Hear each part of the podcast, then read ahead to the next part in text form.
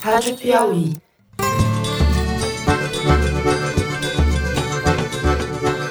Olá, está começando mais um Foro de Teresina, o podcast de política da revista Piauí.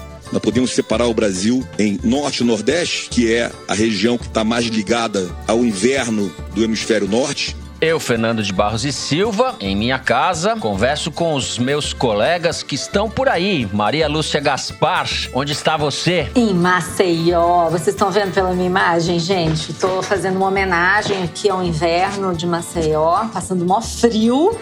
E, enfim, estamos aí. Tudo bem, gente? Nós vamos estender o auxílio emergencial nós estamos ah, num nível de emergência total a 600.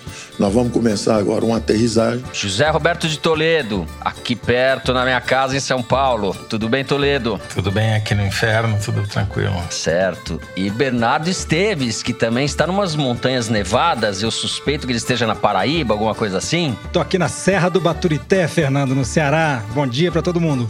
Para que a cidade não retroceda nos seus índices de contaminação e a gente não volte à fase 1. Bom, vamos passar para os assuntos da semana. A gente vai abrir o programa falando desse filme de terror em que se transformou o Ministério da Saúde e do esforço que foi feito, e de fato foi feita a maquiagem de dados do número de óbitos e de ocorrências de Covid no país. Em seguida, nós vamos tratar das medidas anunciadas esta semana pelo ministro Paulo Guedes, mais especificamente da prorrogação do auxílio emergencial de 600 reais, que não vai ser mais de 600 reais, né? E a criação do que ele chamou de Renda Brasil, que é um Bolsa Família repaginado, rebatizado. Vamos discutir um pouco isso daí. Por fim, no terceiro bloco, a gente fala da pandemia propriamente dita, dos riscos de uma segunda onda de contaminação e dos efeitos nocivos já produzidos pelo final do isolamento social em várias partes do país. É isso, vem com a gente.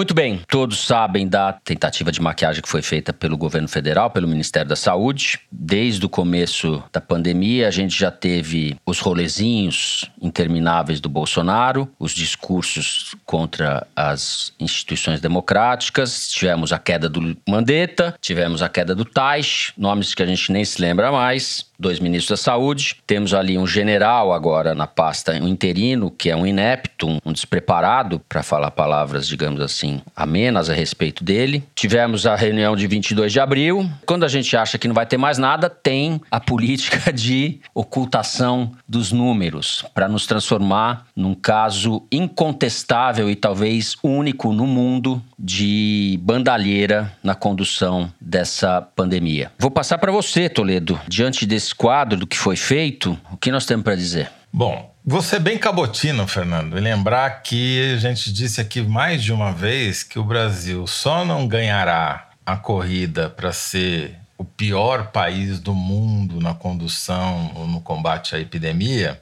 se roubasse, roubasse nas estatísticas. E não deu outra, né? Eles começaram a roubar, tá certo? Porque eles não conseguem controlar a realidade, então vamos tentar controlar a versão da realidade que vamos vender para o público. Só que nem esconder os números, nem ocultar cadáver, os nossos militares são capazes, né? Diz a, o lugar comum que a primeira vítima de uma guerra é sempre a verdade. Primeira vítima da gestão militar no Ministério da Saúde foi a própria verdade também, né? Foi bom, de alguma maneira, porque a sociedade civil se organizou e começou a fazer a sua própria coleta pegando os dados uhum. das 27 secretarias de saúde dos estados e às vezes até dos próprios municípios. Os jornais se uniram para fazer isso. Uma organização chamada Brasil.io faz um painel muito bom na internet coletando dados estaduais. E daí, por fim, o STF, o Supremo Tribunal Federal, mandou acabar com a palhaçada e voltar a divulgar o número de mortes acumuladas, etc, etc. E foi uma lavada, Fernando. Foi o levantamento aqui da da Arquimedes, a startup que faz para a gente um monitoramento das mídias sociais, mostra que nesse tema foi um desastre o que o general Pazuello fez lá. Perdeu de 89 a 11 no, no, debate no Twitter, 89% das manifestações foram contra o governo, contra o Bolsonaro. O grosso veio da oposição tradicional, teve ali uma ajuda pequena, 13% dos lavajatistas que estão em torno do Moro, mas teve 30% novamente de amadores da política, gente que não costuma tratar desse assunto, mas que entrou de sola e os memes proliferaram, né? Imagino que o Bernardo e a Malu estejam com esse fundo nevado, porque um dos memes que mais fez sucesso foi de um senhor com neve ao fundo, dizendo que estava em Teresina no inverno rigoroso de Teresina, porque o general Pazuello, além de ser um epidemiologista nato, mostrou-se também um climatologista de primeira ordem, quando disse que o clima na região norte e nordeste do Brasil se assemelha ao clima do hemisfério norte. Então, portanto, era um inverno né, no Nordeste, no Norte. Isso explicaria, na lógica torta dele, os números maiores de incidência e mortes. Enfim, essa zona toda aí. O que eu queria pontuar é o seguinte: graças ao Pazuello e a tudo, aquela hierarquia militar que ele empregou lá no cabidão de fardas que se transformou no Ministério da Saúde, a imagem dos militares vai se debilitando cada vez mais. Já passaram primeiro de apoiadores a cúmplices e agora estão se transformando em colaboracionistas desse uhum. governo. Então é um papel vexaminoso que eles estão fazendo e só vai piorar. Eles se livraram agora de uma tarefa para a qual realmente provou-se, nesse caso dos números das estatísticas de, da epidemia, eles não têm nenhuma habilidade, que é a comunicação. Perderam o comando da Secretaria de Comunicação que estava lá com um dos generais do Palácio, a secretaria que é comandada pelo Fábio Weingarten, agora vai ser subordinada ao recriado Ministério das Comunicações que o Bolsonaro deu para um deputado do Centrão, Fábio Faria, do PSD do Kassab. E que casualmente é casado com uma filha do Silvio Santos, uma apresentadora. Então agora a gente tem o SS nas comunicações e a jogada, que pode parecer meio esdrúxula, na verdade é muito inteligente, porque com isso o Bolsonaro torna o Centrão sócio de qualquer desmando que ele venha fazer nesse ministério e nas comunicações tira do palácio, tira da hierarquia diretamente subordinada a ele e transforma o Centrão e o Silvio Santos em sócios em qualquer empreendimento que o Weingarten venha a fazer ali, entendeu?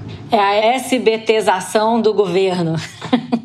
o governo está virando um grande SBT. é esculhambação, né, Malu? Porque eu acho, inclusive, que isso pode ter problemas legais aí de conflito de interesse, né? Isso já está sendo, salvo engano meu, objeto de análise aí por parte de partidos, lideranças políticas. Você colocar o genro de um dono de emissora no ministério não me parece a coisa mais republicana do mundo, para falar um eufemismo. É por aí mesmo que eu queria abrir, porque é o seguinte: além de você ter o genro do Silvio Santos dirigindo a pasta que vai alocar verbas publicitárias para veículos de mídia, esse cara vai mandar no Fábio Weingarten, que não só já trabalhou para o SBT, como presta serviços na empresa empresa dele, ele é sócio de uma empresa que presta serviços para as redes de TV, para os veículos de mídia, para as agências de publicidade. Sim. Então, quer dizer, não é pouco escandaloso assim. O governo está produzindo com isso um exemplo claro de que não liga para nenhum critério republicano, não liga para transparência, não liga para impessoalidade, não liga para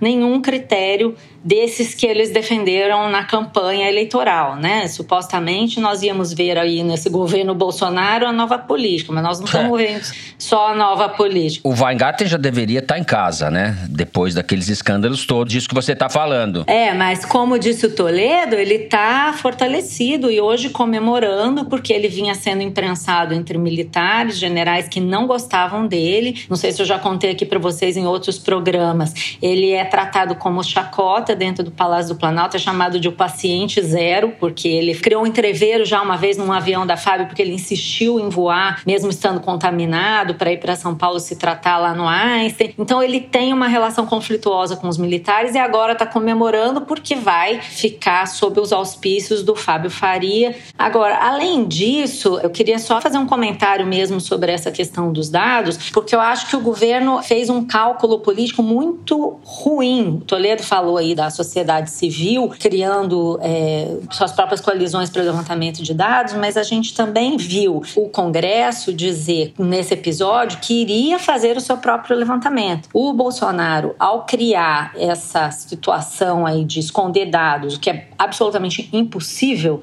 ele deu para o Congresso a chance de sambar na cara dele, né? O próprio Davi Alcolumbre, que em geral não fede nem cheira do ponto de vista político, fica ali se equilibrando, divulgou que faria uma coalizão para levantar os dados e informar os dados à população.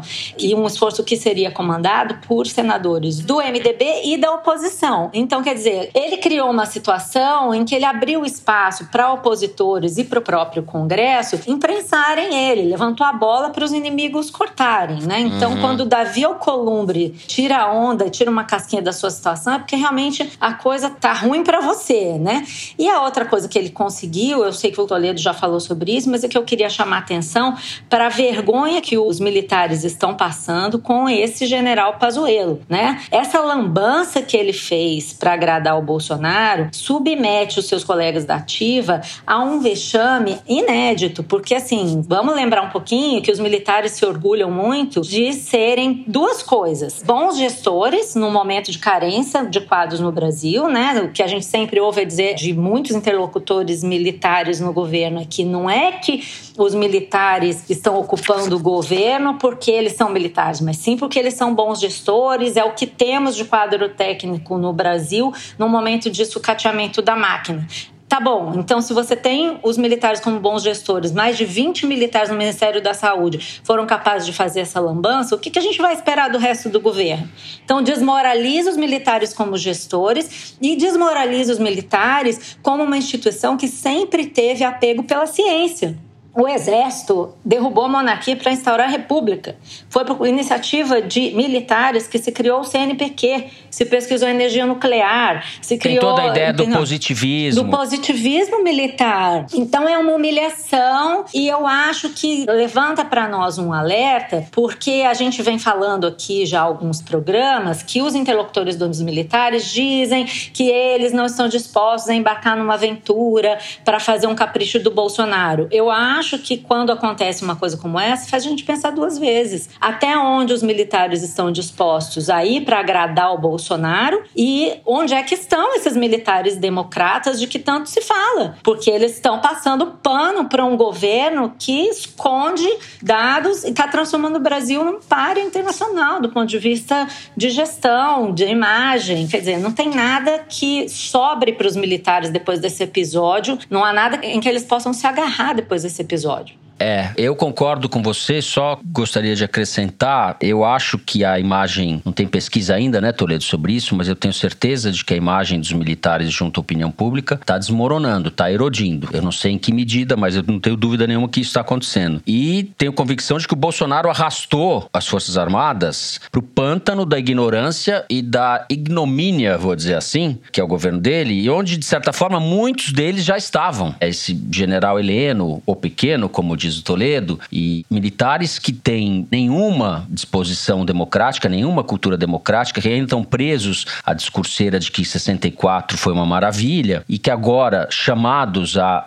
coordenar, a gerir um governo brasileiro, estão sendo sócios do desastre que está sendo o governo Bolsonaro em todos os aspectos, né? No aspecto de regressão institucional, desastre na área econômica, desastre no combate à pandemia, introdução de uma violência inédita, coisa armar a população civil, enfim é um governo realmente que vai deixar sequelas profundas na história do Brasil e a imagem dos militares foi pro ralo nessa altura do campeonato. Tá indo pro ralo. A contrapartida, o que explica é que eles realmente estão refestelados ali. Tem 3 mil militares ganhando muito bem, cheio de benesses, etc. E que isso conta sim. Os caras tiveram uma ascensão social. E é isso que, a meu ver, hoje explica. Um governo militar Eu ouvi outro dia um debate, alguém dizia que no regime militar a presença dos militares era menos ostensiva do que é hoje né, no governo Bolsonaro. Muito possivelmente o Ministério da Saúde não tinha tanto militar, né? Eu só queria fazer um contraponto, que é o seguinte: ao mesmo tempo que os militares assumiram o ônus dessa mudança, o Bolsonaro ele está cada vez menos indo para o confronto público, aquela chantagem que ele fazia diariamente até algumas semanas atrás está cada vez rareando mais, porque mostrou-se fraco, ele perdeu a rua, perdeu as mídias sociais, e ele está se refastelando de centrão da velha política. Ele está se apoiando totalmente nisso, né? Claramente ele virou agora um pequeno político. É um governo Temer 2. Mas você não acha que nisso ele está associado aos militares, que essa ideia de se aproximar do centrão não é uma coisa que partiu da cabeça dele? Eu acho que ele conhece o Centrão melhor que os militares. Conviveu com o Centrão 30 anos no Congresso. Ele é amigo de muitos desses caras, tá certo? Eu acho que ele viu que a sobrevivência dele não ia dar certo indo pro confronto tá indo pro jogo político mais tradicional. Deu certo pro Temer, por que, que não pode dar certo para mim? Aí a gente volta um pouco para aquela discussão que a gente teve a semana passada sobre a composição do leque de apoios bolsonarista, que tem os fundamentalistas, que tem os evangélicos, os neopentecostais religiosos, mas quem vai segurar ele na cadeira mesmo são os votos do Centrão. E é claramente, para mim, é nisso que ele está apostando, sem dó nem piedade, sem vergonha de ser feliz, entendeu? Aí é claramente uma tentativa, um esforço para criar uma base capaz de impedir o processo de impeachment. É isso, né? Consta que o Carluxo, que seria o gabinete do ódio, teria aprovado a nomeação do Fábio Faria, é. por exemplo. Agora tem que ver se dá para controlar tudo isso, né? O negócio está erodindo, está se degradando e ele foi se refugiar no Centrão, que o Centrão vai fazer ali o último banquete. A gente não sabe se isso vai dar certo, quanto tempo vai dar certo. A minha intuição, e daí é pai Fernando, eu não sou muito bom dessas coisas, o Toledo é melhor que eu, mas à luz do que aconteceu na última semana, já com as manifestações aqui em São Paulo, em várias cidades, mas aqui em São Paulo especialmente, eu tendo a achar que com a derrocada da economia, com a condução criminosa que o governo fez da pandemia, está se criando um caldo de cultura de muita insatisfação social. Alguma coisa vai acontecer, manifestações organizadas ou coisa pior. Mas eu acho que em agosto, setembro, o país vai pegar fogo. Posso estar enganado, posso estar semana que vem e falar, ó, oh, não acho que não é bem assim, mas a sensação que eu tenho essa semana é que está se armando uma grande onda popular de resposta e de repúdio ao governo Bolsonaro. Eu só não subestimaria a tentação autoritária do Bolsonaro, o impulso autoritário do Bolsonaro. Eu não subestimaria esse impulso. Não, mas ent... não, o impulso entendo. é forte, existe. A questão é se ele tem as condições objetivas para fazer valê-lo. Eu acho que É, não. mas ele nunca teve nessas condições. Ele fica pois é, testando senão já teria feito, mas agora Exato. menos ainda. É, é importante notar que teve uma reação, né, de alguns militares essa semana contra essa lambança e essa esculhambação que o Bolsonaro está promovendo de tentar usar os militares como ariete, né? Teve um brigadeiro conhecido, Sérgio Ferola, que é muito respeitado na aeronáutica, dizendo que o Bolsonaro força os limites, vários militares vazando aí em satisfação com o governo, até porque eles estão vendo movimentos do Eduardo Bolsonaro fazendo lobby por empresa de arma, eles estão vendo realmente como é que a gente poderia chamar, Toledo? O governo está se centralizando? tá, tá virando franciscano, dando que se recebe. É, dando que se recebe. Então, é. Até aí vamos ver. Isso aconteceu também, é muito diferente do governo do Lula, mas aconteceu também no começo do governo do Lula. Os casos de corrupção eram tudo meio Santo André, não sei o que lá. E depois, os caras aprendem a fazer negócio. Big business. Inclusive com participação de militares, eu não tenho dúvida nenhuma. Os caras foram pra lama. Vai começar a ter escândalo grande daqui a pouco. Fica dois anos vendo como é que faz e depois começa a fazer. Os caras vão passar da rachadinha do Queiroz pro rachadão lá da Amazônia. Vai Só um dado para deixar todo mundo feliz, foi um dado que inclusive quem me passou foi um ouvinte nosso através do Twitter. Sabe quantas novas armas os cidadãos de bem têm nas suas mãos desde que o Bolsonaro tomou posse? Diga lá. 43 mil. É um pequeno exército. Aliás, é um grande exército. É maior do que muita polícia militar É isso que os militares deveriam pensar também. É uma loucura isso. E dá uma degradada na possibilidade do Brasil sair da merda muito grande, porque cada um desses caras, a rigor, pode comprar até 6 mil munições por ano. Ou seja, existe uma milícia civil bolsonarista que já está sendo constituída. Isso ele montou, não existia no Brasil. A gente está importando problemas, loucuras e delinquências de outros lugares, né? Fernando, eu queria voltar aqui a dois assuntos do começo do bloco. Diga lá. Primeiro, essa tentativa do governo de abafar os números de mortes, né? De zerar a transparência a respeito desses dados.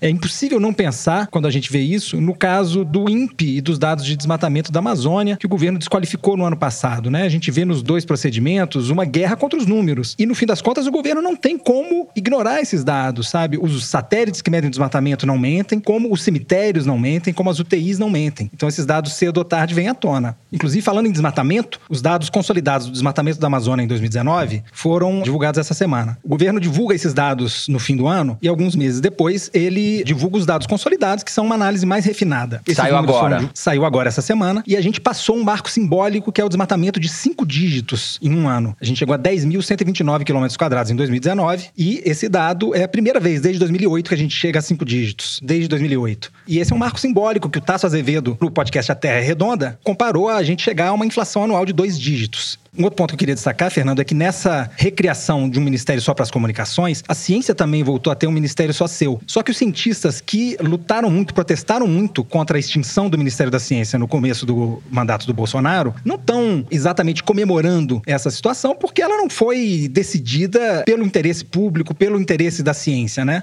Inclusive, eu aposto que o ministro Marcos Pontes, o astronauta, que vem se apequenando ao longo do mandato, como tantos outros colegas de esplanada, tende a diminuir ainda mais agora que o Ministério dele vai perder importância simbólica, já que a comunicação, que responde pela maior parte do orçamento dessa pasta, vai ser separada. Perfeito. Não falamos aqui, antes de terminar o primeiro bloco, da medida provisória que concede ao Weintraub o direito de nomear os reitores durante a pandemia, não é isso? O que era chamado de interventor federal, né, na época da ditadura. Alguém disse isso também. Pois é, é, que é inconstitucional. Isso não vai passar, porque fere o princípio da autonomia universitária. A comunidade acadêmica está se posicionando em bloco contra essa medida Governo de retaliação e de obscurantismo. Esse negócio dos números começou com uma retaliação contra o Jornal Nacional, né? Claramente, o presidente falou isso. Então é de uma mesquinharia. De... Como se as pessoas deixassem de morrer porque o governo não está anunciando para não sair no jornal. É inacreditável. Exato. Bom, fizemos aqui um pupurri, não muito agradável, é verdade. Vamos para o segundo bloco. Vamos falar de Paulo Guedes, do Bolsa Família, do Renda Brasil e das perspectivas nada boas para a economia economia no segundo semestre. Vem com a gente. Muito bem, como o pai Toledo previu no último programa, o ministro da Economia, Paulo Guedes, anunciou essa semana que o governo vai estender por dois meses, ou seja, até agosto, o pagamento do auxílio emergencial para trabalhadores que estão sem emprego durante a pandemia. A diferença é que nesses dois meses, julho e agosto, o valor deve ser reduzido de 600 para 300 reais. Por enquanto, isso é um anúncio que foi feito na terça-feira pelo Paulo Guedes, no qual ele disse que vai lançar também o programa de renda mínima chamado Renda Brasil que substituiria o Bolsa Família do PT. Bom, esse programa deve ser lançado depois da pandemia. A ideia é que ele inclua trabalhadores informais que hoje não estão abarcados pelo Bolsa Família. Essas medidas paliativas para diante de um quadro extremamente grave, né, Malu? Eu queria, não sei por onde você quer começar, se pelas medidas mesmas ou pelo conjunto do que vem por aí para o segundo semestre em termos de realidade econômica no Brasil. Bom, o quadro geral para a economia do Brasil está se configurando cada vez mais crítico, né? Assim, agora mesmo a OCDE, que é a organização que reúne os países mais ricos do mundo, fez uma previsão de evolução de PIB no mundo e em vários países e a situação do Brasil é bastante crítica. Estima-se que o PIB vai cair algo entre 7 e 9% nesse ano. Acima da média mundial. Acima da média mundial, a gente sabe que a situação do Brasil é bastante crítica e a gente tem visto por conta disso uma espécie de consenso em torno da necessidade de se estender esse auxílio emergencial por mais alguns meses. É, a gente tem que lembrar que o Paulo Guedes resistiu a isso no começo, achando que não seria uma boa alternativa, queria começou a falar em fazer reformas, é, várias outras possibilidades que não incluíam o auxílio emergencial, acabou aderindo e passou a gostar da ideia porque viu que esse tipo de programa rende dividendos eleitorais, né? Nós já falamos aqui em outros episódios do Foro que a popularidade do presidente entre os eleitores de renda mais baixa deu uma melhorada, deu uma subida e o Toledo apontou bastante isso no último programa, não só porque eles estão tendo esse auxílio, mas também porque o valor do auxílio é maior do que o valor que muitas dessas famílias recebiam antes pelo Bolsa Família. Bolsa Família paga em média 200 reais e esse auxílio estava em 600 reais, mais ou menos, né? Em média. Tem família que recebe um pouco mais conforme a situação. Então é por isso que o Paulo Guedes está dizendo que vai estender esse auxílio emergencial e ampliar o Bolsa Família para alcançar essa grande massa de trabalhadores informais que a gente descobriu que estavam fora dos cadastros do governo e que realmente perderam renda nessa crise. A questão, me parece, é saber exatamente do que, que o Paulo Guedes está falando. Por quê? Porque uma coisa é você gerenciar um programa voltado para populações que estão na linha de pobreza, que é focado em manter as crianças na escola, você recebe desde que você mantenha seu filho na escola. É um programa super elogiado porque realmente tem um efeito de melhoria das condições de vida de todas as famílias, universalizou a presença das crianças na escola. É uma iniciativa muito bem avaliada em vários aspectos no mundo inteiro. Outra coisa é você botar nesse balaio famílias de trabalhadores informais que estão fora dos cadastros e que perderam renda, que precisam de ajuda, mas que tinham uma profissão e até outro dia estavam rendendo. Eram, sei lá, manicure, pipoqueiro, fotógrafo autônomo, é gente que tem profissão, que tinha renda e talvez eles não se encaixem nesse público. Eles poderiam se beneficiar de outros tipos de ajuda, de linha de crédito, de uma renda temporária coisas que são programas diferentes e que custam mais. Tem que pensar o seguinte: o Bolsa Família custa por ano para o Brasil 30 bilhões de reais. Só esse auxílio emergencial que está sendo pago agora custa 50 bilhões de reais por mês. É, o custo do Bolsa Família é baixíssimo no conjunto do orçamento. Por isso que ele é tão bem avaliado, porque ele é barato e ele é muito eficiente, né? Já essa questão dos informais, que é importante, talvez o Paulo Guedes não esteja falando da mesma coisa, só que a gente não entendeu, porque para mim o que fica claro é que o Paulo Guedes ainda não sabe o que fazer, né? Primeiro porque tem uma diferença bastante grande de foco o programa e a outra coisa é da onde vai sair o dinheiro. O que está se falando é que esse aumento no Bolsa Família ocorreria à custa de mudanças em outros auxílios que já existem. Então você unificaria a bônus salarial, o salário família, outros benefícios, colocaria dentro desse guarda-chuva do Bolsa Família, mudaria os critérios e pagaria para mais famílias, para mais crianças, talvez ampliasse o valor. A questão é que toda vez que você tira algum benefício de alguém, você vai enfrentar resistência. E muitos desses programas, para que eles sejam incorporados no Bolsa Família, é preciso que haja aprovação no Congresso. Então, não é uma coisa simples de fazer. Embora o Paulo Guedes possa conseguir aprovar esse aumento no auxílio emergencial por mais dois meses, é preciso ver qual vai ser a proposta dele para que a gente possa entender se tem perspectiva ou não de ele ampliar o Bolsa Família. É óbvio que esse é um debate importante. Nós vamos viver anos de crise, né, do qual não sabemos quando o Brasil vai se recuperar, se vai se recuperar, e é evidente que o governo quer manter um mínimo de aprovação aí, mas eu não sei dizer e não aposto que essas mudanças vão ser implementadas num período curto de tempo. Acho que a gente tem que olhar isso com cuidado, porque para mim parece mais uma Paulo Guedice, né? Ele tá não certo. falou que vinham 40 milhões de testes para o Brasil do amigo inglês dele? Ele não falou que o Brasil ia arrecadar um trilhão de reais com privatização? Então, o que me parece é bem isso. Ele precisa gerar um factoide, ele precisa gerar uma notícia boa, mas ele não tem a menor ideia do que ele vai fazer com esse programa. Eu sei, soube essa semana, que eles estão é, ouvindo gente que já participou do Bolsa Família Tucano, do Bolsa Família Petista, procurando esses especialistas que estudam isso para tentar formatar um programa. Então, o que me parece é que está muito no começo ainda e é mais uma Paulo Guedice, né, de ficar falando que vai fazer coisa que ele nem sabe como nem quando ele vai fazer. Certo. Toledo, parece que eles estão bastante adiantados aí na formatação do programa. Pelo jeito, teremos a pior crise econômica desde que Cabral aportou por essas terras, viu? O Paulo Guedes entende tanto de política de desenvolvimento quanto o general Pazuello entende de epidemiologia e clima do Nordeste, né?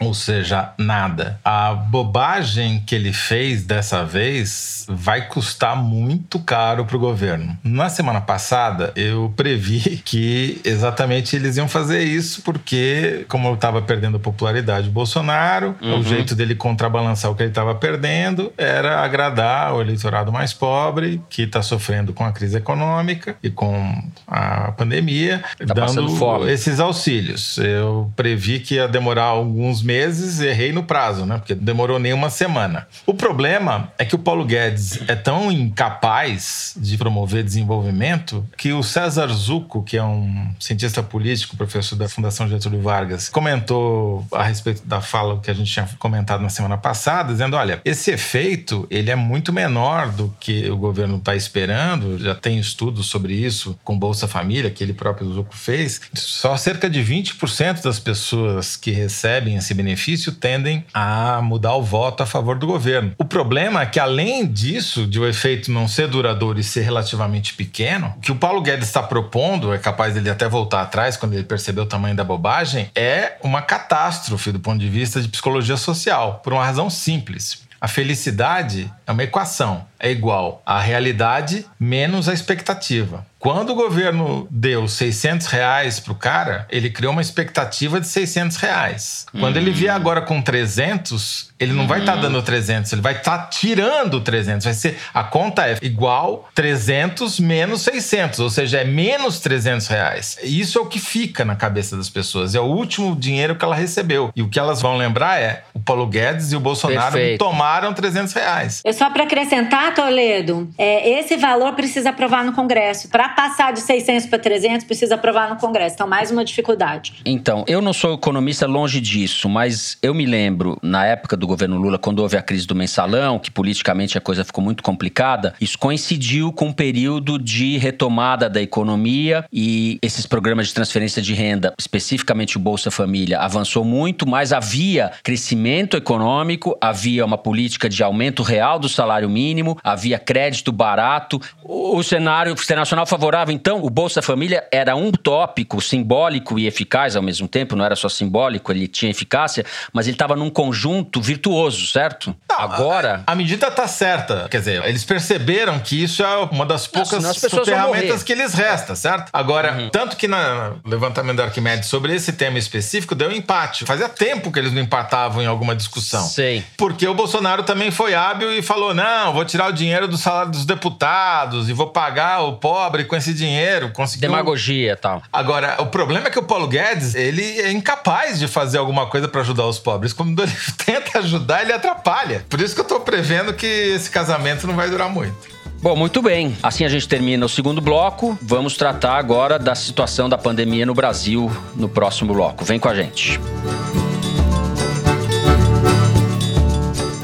Muito bem, na quinta-feira pela manhã, enquanto gravamos o programa, a pandemia no Brasil já causou em torno de 40 mil mortes. É, o Brasil vai passar muito em breve o Reino Unido, que é o segundo país em número de mortes, o primeiro são, é os Estados Unidos, e nós ainda não chegamos ao pico da pandemia. No entanto, já falamos disso em outros programas, mas a questão se impõe. Várias cidades flexibilizaram a quarentena em maior ou menor grau. Isso está acontecendo em capitais como São Paulo e Rio de Janeiro, também em cidades menores. O Fernando Canzian, da Folha de São Paulo, publicou uma reportagem esses dias mostrando que muitas cidades do interior do estado de São Paulo Paulo, que vinham afrouxando a quarentena, tiveram um aumento súbito do número de casos e de mortes. Também em Uberlândia, em Minas, que na virada de maio para junho teve um crescimento de mais de 70% total de casos. Ou seja, há um relaxamento da quarentena e você tem um rebote aí que eles estão chamando de segunda onda. Eu não sei se essa denominação é apropriada, Bernardo. O que a gente vai falar disso, Bernardo? Para mim é evidente que tem uma precipitação no relaxamento em vários lugares, pelo menos, e aparentemente há um recrudescimento de novo, uma segunda segunda onda, não sei como é mais apropriado falar, relacionado a esse tipo de comportamento pelas autoridades, certo? Pois é, Fernando, você falou aí de segunda onda, mas a primeira não chegou a terminar, né? Enfim, a gente tem uma, vamos dizer, um novo, uma nova subida do número de casos em algumas localidades. Agora, a gente fica falando aqui de alguns casos, vale sempre lembrar que a pandemia tem características muito diferentes em diferentes cidades, em diferentes estados, ritmos diferentes, né? Você falou de Uberlândia no Triângulo Mineiro, né? Uberlândia é um desses exemplos de cidades que estão flexibilizando antes da hora.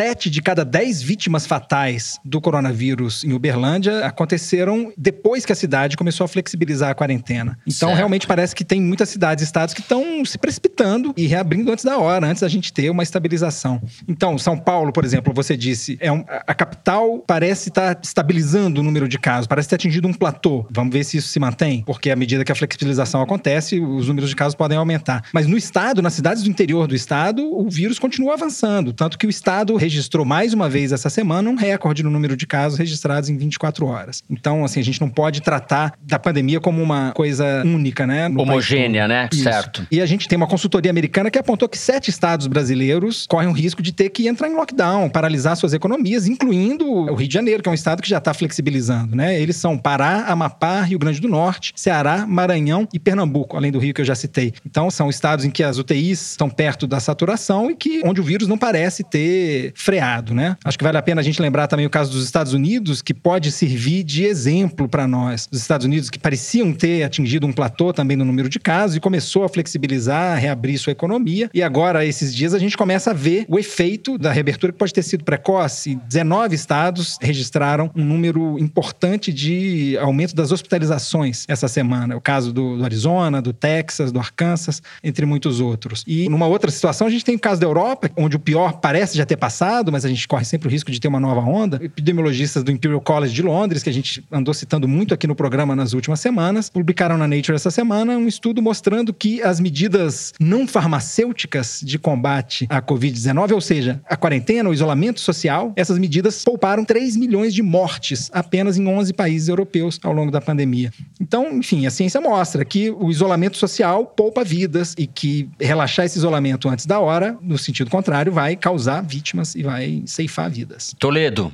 A questão é a seguinte, Fernando, com raríssimas exceções, o Brasil não tem um líder nem no governo federal, muito menos no governo federal, mas tampouco nos governos estaduais e nas prefeituras. É todo mundo correndo atrás, todo mundo a reboque, todo mundo tentando administrar as pressões sem nenhum plano consistente. O plano de São Paulo é uma vergonha, uma piada. O plano do Rio é pior uhum. ainda. O problema que se coloca é o seguinte: o brasileiro está deixado à própria sorte nessa pandemia. Essa que é a verdade. Com pouquíssimas cidades, um ou outro uhum. estado que talvez seja diferente. Olhando as curvas aqui, dá para ver que se tem alguns estados que talvez já tenham passado o primeiro pico, mas nada uhum. garante que não venham até um segundo, são Amazonas, Pará, talvez o Ceará, eventualmente Pernambuco. Fora isso, está todo mundo subindo. Não tem nenhum sinal de estabilização, porque São Paulo, se é que a capital parou, que eu também tenho dúvidas, o interior contrabalança isso, que cresce muito rapidamente, entendeu? E o que eu sugiro para as pessoas é cuidar do seu e dos seus. Eu comecei a fazer um curso de rastreador de contatos na Johns Hopkins University, um curso online gratuito que eu recomendo para todo mundo que consiga entender inglês ou espanhol, porque ali você entende o básico da transmissão do vírus e como fazer um rastreamento. Já que o poder público não faz, você pode fazer na sua escola, você pode fazer no seu local de trabalho, você pode fazer no seu condomínio. E essa política de rastreamento é basicamente encontrar pessoas que eventualmente estejam contaminadas isolá-las, testá-las, daí você vê com quem elas estiveram nos dois ou três dias imediatamente anteriores aos primeiros sintomas que elas apareceram e vai isolando todas as pessoas que podem ter sido contaminadas. E é um jeito de você parar a transmissão, que é o que deu certo na Nova Zelândia, que erradicou, é, não tem mais vírus lá, é o que deu certo uhum. na Coreia do Sul, é o que deu certo em todos os países que tiveram sucesso para conter a epidemia. E é a coisa que não foi feita no Brasil. Você nunca nunca ouviu falar em contact tracing no Brasil. É uma vergonha isso. É, e porque é uma política extremamente antiga, que você fazia para tuberculose, fazia, sempre foi feito no Brasil para outras doenças. E que nessa gestão aí se perdeu totalmente, nem sequer se fala Nem nisso. dá para chamar de gestão, né? Um descalabro. Realmente é um descalabro difícil de imaginar, difícil de descrever. Se por um lado, o SUS, o Sistema Único de Saúde, por ser descentralizado, está salvando vidas. A vantagem de ser descentralizado é que ele é capilarizado e todo mundo, mal ou bem, tem lá o seu posto de saúde, o seu hospital. Se isso salva vidas, a falta de você ter uma política nacional de orientação, a quantidade de e-mail, telefonema que o Fernando Rainer recebe de prefeito, governador, secretário de saúde, Fernando, o que, que eu faço? Que política eu adoto? É uma vergonha isso. É uma vergonha, porque quem tinha que estar respondendo essa pergunta é o Ministério da Saúde. No entanto, é um biólogo do nosso podcast, cara. É, é inacreditável. Sim. O jornalista Álvaro Costa e Silva, que é o Marechal, apelido Marechal, escreveu na Folha esses dias uma frase que eu vou reler aqui, que eu acho que resume bem o meu sentimento também sobre a conduta do governo nos últimos tempos. Ao relaxar as medidas de combate ao coronavírus no momento mais dramático da escalada da doença, em que morre um brasileiro por minuto, fica evidente nossa vocação de país inacabado que deixa tudo pela metade, sem caminho nem futuro. Eu assino embaixo. Maria Lúcia. O problema é esse. Nosso governo federal hoje está comemorando a operação da Polícia Federal em Belém, comemorou a operação da Polícia Federal no Rio de Janeiro para desbaratar quadrilhas de vendas fraudulentas de equipamentos. São operações necessárias, mas vamos combinar, nós falamos aqui isso no começo, se o governo federal, se o Ministério da Saúde tivesse assumido a responsabilidade de fazer um programa de compras integrado, se tivesse olhado a necessidade de cada estado e como fazer uma aquisição consciente, de forma que todo mundo pudesse receber os equipamentos que precisa sem que tivesse fraude, você teria poupado muito mais vidas, né? O Toledo falou aí do que possivelmente nós já passamos o pico em alguns lugares, e eu queria trazer o caso do Rio de Janeiro, porque eu peguei uns números com o Daniel Sorans, que é doutor em epidemiologia, médico da Escola de Saúde Pública da Fiocruz e ex-secretário de saúde aqui do município do Rio. Ele foi secretário na gestão do Eduardo Paes. Ele está mergulhado aí nesses números e ele pegou no sistema de registro do SUS é, dados que mostram que a cidade, não o estado, tá? A cidade do Rio de Janeiro já passou seu pico de mortes em maio, quando 3.064 pessoas morreram de coronavírus na cidade. Esse número é maior do que o de abril, que era de 2.180 mortes, e que o de março, muito maior. Em março morreram 77 pessoas. Desde então, houve uma queda abrupta no número de mortes e em junho foram registrados até a última quarta-feira 11 óbitos. Como existem hoje aproximadamente 1.500 pessoas internadas com Covid no Rio, 630 na UTI, a tendência é o número de óbitos decair na cidade, pelo menos pelos próximos dias. Só que no total, você tem 5.318 mortes desde o início da pandemia na cidade do Rio. Isso dá 78 óbitos por 100 mil habitantes. É mais do que a Itália, é mais do que os Estados Unidos, só não é maior do que Nova York. É uma taxa muito, muito alta mesmo. E para o Daniel, isso pode querer dizer que morreu gente demais, muito mais do que seria o natural se a questão tivesse sido bem gerida. E ele acha que na cidade isso pode pode querer dizer que já tem uma proporção da população bastante grande que teve contato com o vírus. Agora, para saber se isso é verdade ou não, é preciso que sejam feitos testes. Isso não quer dizer que o surto no Rio de Janeiro acabou, até porque no estado ainda morre bastante gente no estado do Rio. Nós estamos registrando alguma coisa na faixa de 160 mortes por dia por coronavírus, o que sugere, na verdade, que o que está havendo agora é uma interiorização da doença. Para a gente saber se a taxa de imunização é alta, a gente precisa de testes. A gente vai saber porque a pesquisa da Universidade Federal de Pelotas, junto com o IBOP, ela, a segunda onda acabou de ser feita essa semana e tem o Rio de Janeiro, então vai dar para saber qual que Mas é o percentual. Mas tem testes? Não, com testes é uma pesquisa amostral, né? Então, gente, na noite de ontem, quinta-feira, foi divulgada a segunda etapa dessa pesquisa que o Toledo mencionou e ela trouxe um quadro bem preocupante. Depois de medir a contaminação pelo coronavírus em 133 cidades, a Universidade Federal de Pelotas e o IBOP estimaram que cerca de 2,6% da população do Brasil estão ou foram infectados. E essa taxa varia bastante de cidade para cidade. No Rio de Janeiro, ela chegou a 7,5% dos moradores, o que é bastante alta. Mas não se compara a Boa Vista, por exemplo, capital de Roraima, onde 25% dos habitantes teve ou tem o Covid. Para efeito de comparação, em São Paulo, essa taxa é de 2,3%. Em Fortaleza, ela foi estimada em 15% de contaminação e em Manaus, 14,6%. A gente vai colocar o link para a pesquisa no nosso site para vocês conferirem e procurarem lá os dados que interessarem. Também no Rio de Janeiro, a cidade passou um momento muito grave e é incrível que ninguém tenha falado disso. A gente não sabia que a gente estava no pico. Muita gente achando que o pico chegar mais à frente, né? E o que, que isso me leva a pensar? Que o Rio de Janeiro poderá ser visto como um caso a ser estudado, de mau exemplo, de uma coisa que a gente olha para saber o que não fazer, porque foi um desastre, né? Assim, olha, essa quantidade de gente que morreu, gente, não precisava ter morrido, né? Basta Sim. ver São Paulo, o estado de São Paulo morreram 21 pessoas por mil habitantes de coronavírus.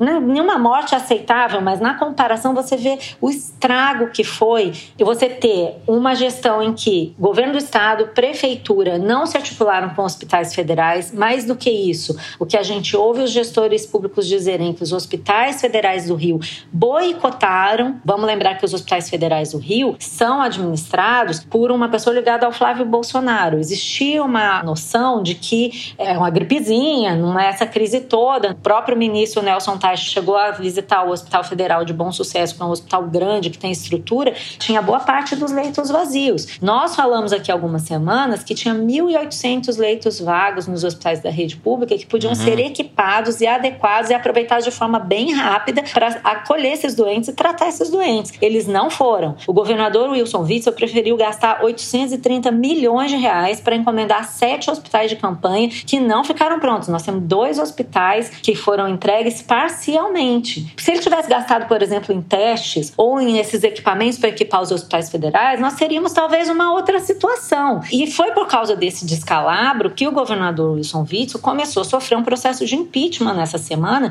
que tem grandes chances de acabar com o afastamento dele. Quer dizer que a justiça está sendo feita? Não. Ele tem um vice-governador que é do PSC, o mesmo partido dele, e o que provavelmente está acontecendo aqui é uma articulação política para tirar uhum. do cargo alguém que não interessa ao, ao Bolsonaro. Mas o fato é que realmente foram feitos contratos e negócios escabrosos com os hospitais de campanha, com compra de equipamento, compraram mil respiradores que nunca chegaram. Então, quando a gente vê que o Rio de Janeiro chegou a índices de mortes maiores do que os da Itália, numa situação em que você tinha como resolver com 1.800 leitos vagos, eu acho que a gente tem que olhar para isso como um exemplo do que não repetir. E não adianta o Bolsonaro falar que o problema é dos governadores. Não é. O que, que o governo federal fez? Distribuiu cloroquina. Pelo amor de Deus, entendeu? Tá óbvio que isso daí não resolve. Parece que no Rio, onde a situação é mais do que crítica, é um pouco quase um caso ideal de como não se deve fazer, né? Os governantes ou se encontram na cadeia ou na milícia, né? As coisas têm a ver com o resultado que a gente está vendo trágico na gestão da saúde. Acho que tem a ver com isso, né? Não esquecer que Bolsonaro também é um político do Rio, embora seja paulista de origem. É, eu só queria fazer um alerta, Fernando, que é o seguinte: a gente tem uma parcela ainda muito pequena da população brasileira que foi exposta ao vírus. Isso significa o seguinte: que você tem um estoque de pessoas vulneráveis ao vírus porque não contraíram e não sararam e, portanto, não têm anticorpos, é gigantesco. Então, a tendência é que você venha a ter mais uma, duas, três ondas desse negócio se a gente se descuidar. Quanto mais oportunidade de contágio, mais flexibilização, mais gente usando o metrô, ônibus apertado, ficando. tem um limite do que a máscara consegue evitar de contágio. Então, eu acho que não dá para a gente se iludir de que o pior já passou. O Brasil, como eu disse, ele não chegou no pico e a gente sabe que dois terços das mortes acontecem depois do pico. Então, se a gente já está com 40 mil, isso aponta para 120 mil, no melhor dos cenários, se a coisa não piorar e a gente já estiver chegando na estabilização. Então, não dá para comemorar, não dá para se precipitar. E mesmo as cidades ou estados em que o vírus parece estar controlado, continuam vulneráveis, porque basta chegar uma pessoa, como no Brasil a gente não testa, a gente não sabe como uhum. esse vírus está evoluindo, se chegar de novo, a população população está majoritariamente exposta. Então, assim, a gente não pode perder de vista nunca que enquanto não acabar para todo mundo, não acabou para ninguém. Perfeito. Ah, gente, antes de terminar, eu queria fazer uma correção, porque no programa passado eu falei que a Suécia tinha a mais alta taxa de mortalidade por coronavírus no mundo. E isso motivou o estranhamento de vários ouvintes, entre eles o Luiz Fernando Toffoli, que mandou uma mensagem super bacana para nós pelo Bernardo aí apontando o erro. Na verdade, o que aconteceu foi que eu fiz uma salada, gente, de números e eu queria me desculpar aqui e corrigir. O dado que eu mencionei foi tirado de uma matéria do Estadão que se referia apenas às mortes ocorridas na naquela semana da matéria, que era entre 26 de maio e 2 de junho. E aí sim, naquela semana, a Suécia tinha registrado a maior mortalidade por coronavírus por milhão de habitantes. Mas como eu não mencionei isso, falei tudo uma coisa em cima da outra, ficou muito estranho, porque segundo a mesma base de dados que o Estadão usou naquela reportagem e que o Toffoli gentilmente compilou para nós, a Suécia não é o primeiro, e sim o sexto país com maior mortalidade por coronavírus considerando a proporção da população. O que tem a situação mais grave, na verdade, é a Bélgica, seguida pela Espanha, pelo Reino Unido. Enfim, só para deixar claro, então, várias pessoas estranharam e eu agradeço ao Toffoli e aos outros ouvintes que me alertaram sobre o erro que eu estou corrigindo agora. Muito bem, ficamos aqui com o terceiro bloco. Vamos agora para o Direção Kinder Ovo, não é isso? É isso. Então pode soltar aí. É a Jojo Todinho. Se foi a Anitta semana passada, deve ser a Jojo Todinho, Zeca Pagodinho. Põe aí. Estamos concentrados. Nada melhor do que aquele é, vídeo da reunião ministerial do dia 22 Malafaia. o que, que passa na cabeça Malafaia. desses ministros. É um festival de xingamentos contra o Supremo, contra os, os ah, governadores, é. tudo. Então você vê que aquilo não é um ministério, aquilo é uma gangue pornô. É uma gangue pornô insensível e fria o país derretendo Caraca. e eles competindo quem é que xinga mais governador de estrume, é, de, em suma. E aquela ensandecida quem é o Carioca? da Damares também queria prender já os Não, Mink? Carlos Mink? Carlos é Mink! É inacreditável o que acontece. Acertei. Ah, grande Mink. Ah, essa Maria Lúcia não tem graça nenhuma. A ensandecida né? da Marius me deu uma cara do Carlos Mink me veio assim. Ensandecida. Olha aqui. Látia Meledeira aqui, que é Carlos Mink, ex-ministro do Meio Ambiente, hoje deputado estadual pelo PSB do Rio de Janeiro. Ele disse essas coisas bonitas numa entrevista ao canal de YouTube TV Democracia no último dia 5. Marília Gaspar em caçapa mais essa. Bom, depois dessa humilhante rodada do Kinder Ovo. Vamos para o momento cabeção. Cabeção. Bernardo Esteves, qual é a sua sugestão? Eu até sei qual é a sua sugestão. Fernando, eu queria recomendar aqui a tradução que a Flora Thomson DeVoe, que é minha corroteirista no A Terra é Redonda, fez para um grande clássico da literatura brasileira, Memórias Póstumas de Brás Cubas. Muitíssimo elogiada a tradução dela, chegou a esgotar a edição física nas maiores livrarias americanas. Você tem que explicar que tradução para, para o inglês, inglês né? A Flora é, uma, é americana mora Isso. no Brasil. Inclusive, quem tiver interesse, ela publicou um ensaio muito interessante na Piauí desse mês, falando de alguns dos principais desafios e do arsenal de referências bibliográficas que ela mobilizou para fazer essa tradução, que está elogiadíssima lá fora. Finíssimo. Isso, recomendo a todos. Flora apresentando Machado aí para uma nova geração de leitores americanos e do mundo é uma nova onda do Machado. O Machado realmente vai se firmando como um autor importante na literatura mundial, apesar de ter escrito em português, né? José Roberto de Toledo. Vou puxar o saco dos meus chefes hoje e vou, e vou recomendar a edição impressa da revista Piauí, que chegou às bancas com um recorde de páginas aqui, fazia tempo que eu não via, com 94 páginas. Eu queria recomendar, tem matéria da Malu, muito boa, sobre comércio exterior, um furo. Tem análise muito de bom. conjuntura do um tal de Fernando Barros, também inaugurando uma sessão nova ali da chegada, muito boa.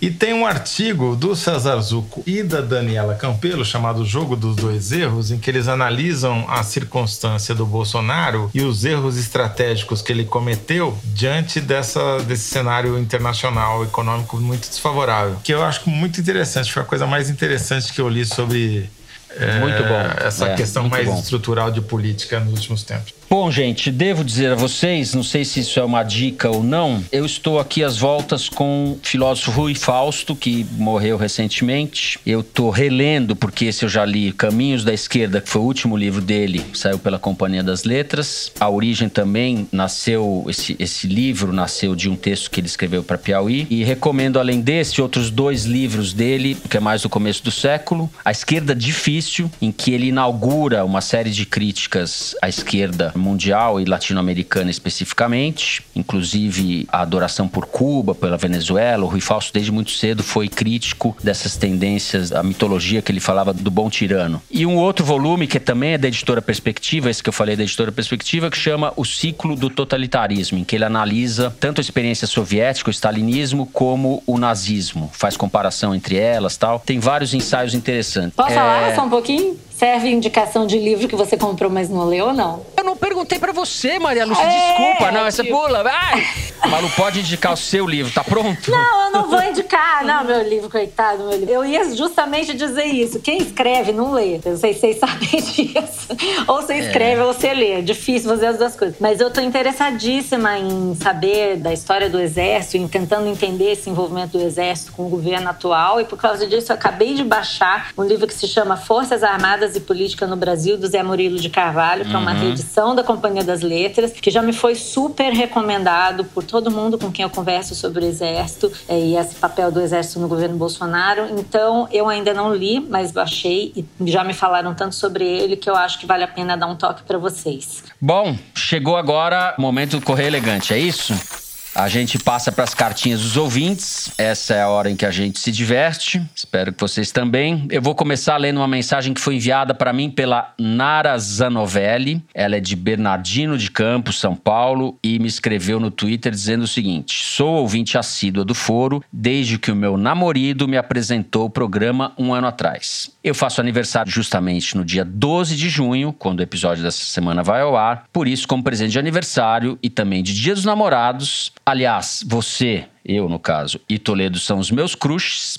Queria que vocês mandassem um beijo pra mim. Adoro vocês. Beijo pra você, Nara. Parabéns. Beijo, Nara. Eu vou também aproveitar e registrar um desaforo que chegou do André Aroeira, que é biólogo e ambientalista. Ele disse o seguinte pelo Twitter: O Fernando disse no último foro que o general Heleno é um botocudo. Não faz isso com os botocudos. Eles são um conjunto de vários povos indígenas que quase foram exterminados por Dom João em 1808. E um dos grupos remanescentes são os Krenak, do grande Ailton. Então, perdão aos botocudos. Eu vou ter que inventar outra pro Heleno o Pequeno. Sacanagem com os botocudos. Eu queria mandar dois beijos muito especiais.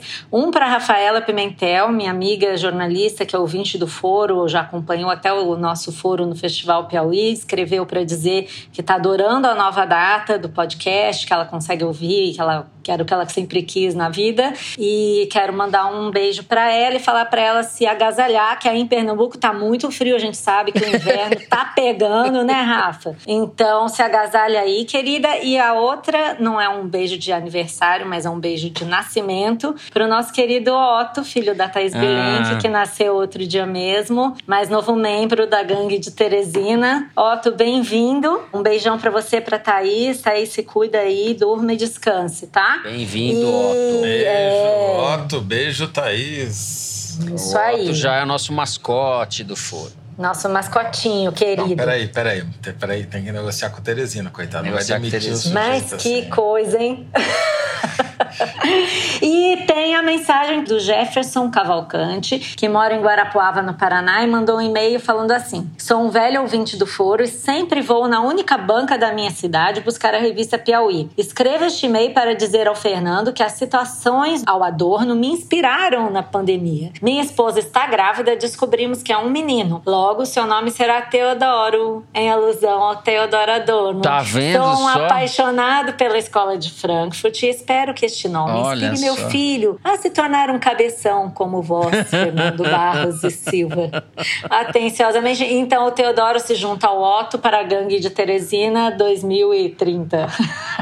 2040. Isso aí. Um beijo para vocês todos. Thaís, Otto, Teodoro, todo mundo. Não sei se vocês lembram, mas Faz umas semanas a gente perdeu o único ouvinte que a gente tinha no Burundi. E eu pensei, depois que o nosso ouvinte do Burundi mudou do Burundi, que a gente nunca mais ia ter um ouvinte na África Oriental. Mas eis que nos chega uma mensagem de um casal, o Damian e a Inês, dizendo o seguinte: No penúltimo foro aconteceu algo inédito. Ganhei da Malu no Kinder Ovo acertando a voz da Anitta. Mentira. Comemorei tanto que assustei meus vizinhos aqui em Nairobi, no Quênia.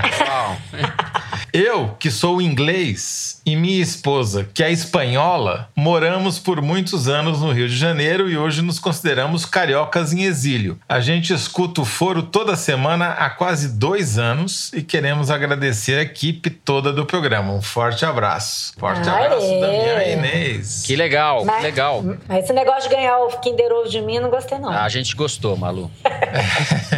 A gente gostou. O povo de Nairobi tá acabando com você. Para fechar o Correio Elegante, então, Fernando, tenho aqui uma mensagem simpática do Marcelo Introini, que escreveu um e-mail dizendo o seguinte: Fui apresentado ao Foro de Teresina por dois queridos amigos que, de tão fãs do Foro, tinham um só objetivo na vida: ter seus nomes lidos nas cartinhas dos ouvintes. Toda semana a gente trocava áudios de WhatsApp comentando os episódios. Como os áudios sempre passavam dos 10 minutos, a gente criou o hábito de escutá-los durante o banho. Importante dizer, cada qual na sua casa. Por isso, não poderia haver outro nome para o nosso grupo de WhatsApp: Foro no Chuveiro, que vai entrar em êxtase se vocês lerem essa mensagem. Um grande abraço. Foro no chuveiro. Um abraço, esse, Marcelo. Esse é simpático. Bom, para terminar, eu queria mandar um beijo para minha querida amiga, advogada brilhante Thaís Gasparian, pro Didier, Aê. marido dela, que são assinantes da revista e não só são assinantes, como eles compram mais um para cada um ler, porque tem uma disputa ali. Então eles compram a revista além de assinar. Beijo, Thaís. Grande abraço, Didier. Com isso, o programa dessa semana vai ficando por aqui. Eu queria aproveitar para desejar um feliz Dia dos Namorados para todos os ouvintes que nos escreveram com declarações para os maridos, namorados, namoradas, etc. Infelizmente não deu para ler tudo, mas fica aqui o nosso abraço, o nosso coraçãozinho e o nosso agradecimento. O Foro de Teresina é uma produção da Rádio Novelo para a revista Piauí, com a coordenação geral da Paula Scarpim. O nosso diretor é o Luiz Maza, as nossas produtoras são a Mari Faria e a Luísa Ferraz. O apoio de produção em São Paulo é do Vitor Hugo Brandalize e da Clara